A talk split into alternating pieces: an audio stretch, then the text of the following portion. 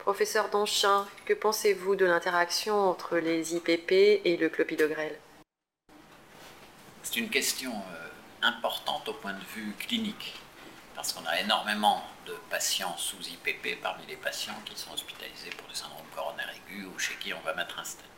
Donc la question se pose vraiment, et dans le passé, il y a eu un certain nombre d'études d'observation qui ont semblé montrer que euh, les patients qui recevaient des IPP avait une action du clopidogrel moins importante. Ça a été démontré dans des études faites euh, ex vivo sur de l'agrégation plaquettaire.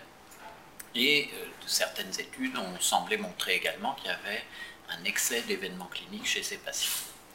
Et là, euh, pendant le, l'essai, il y a deux études qui viennent de montrer exactement l'inverse. La première, c'est l'étude Triton, qui a été une étude prospective randomisée qui étudiait le prasugrel et le clopidogrel.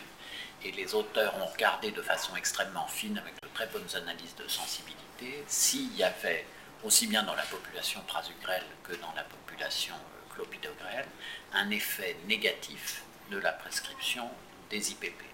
Et en fait, il ne trouve absolument aucun effet négatif, et ça, quel que soit l'IPP considéré, puisqu'il y avait en débat également le fait que peut-être l'oméprazole ou certains IPP auraient une action inhibitrice plus puissante vis-à-vis du, du clopidogrel.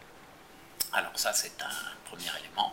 Et nous avons aussi des données dans la cohorte FAST-MI qui trouvent exactement la même chose, c'est-à-dire que nous n'avons aucun lien entre la prescription d'IPP et la survenue des événements cliniques pendant l'année qui suit l'infarctus du myocarde et en phase aiguë également, c'est-à-dire le décès, le réinfarctus ou l'accident vasculaire cérébral.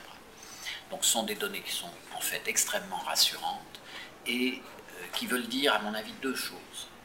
Ça veut dire qu'on ne peut pas extrapoler ce que l'on trouve au point de vue biologique sur des tests comme les tests d'agrégation plaquettaire en termes d'événements cliniques ultérieurs donc ça, c'est un point qui est quand même très très important.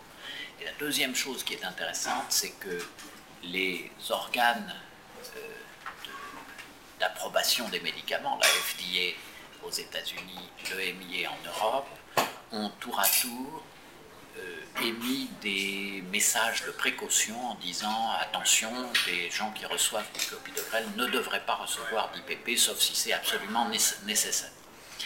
Et euh, je crois qu'ils se sont emballés, ils ont eu peur euh, à cause de ce fameux principe de précaution qui nous fait faire souvent beaucoup de bêtises.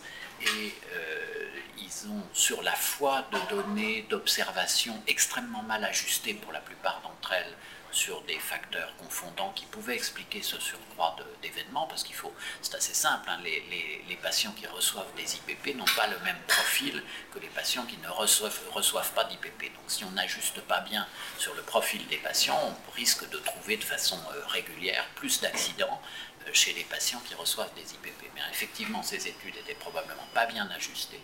Et quand on regarde des études avec des très bons niveaux d'ajustement, eh là, on constate qu'il n'y a aucun effet euh, délétère. Je vous remercie.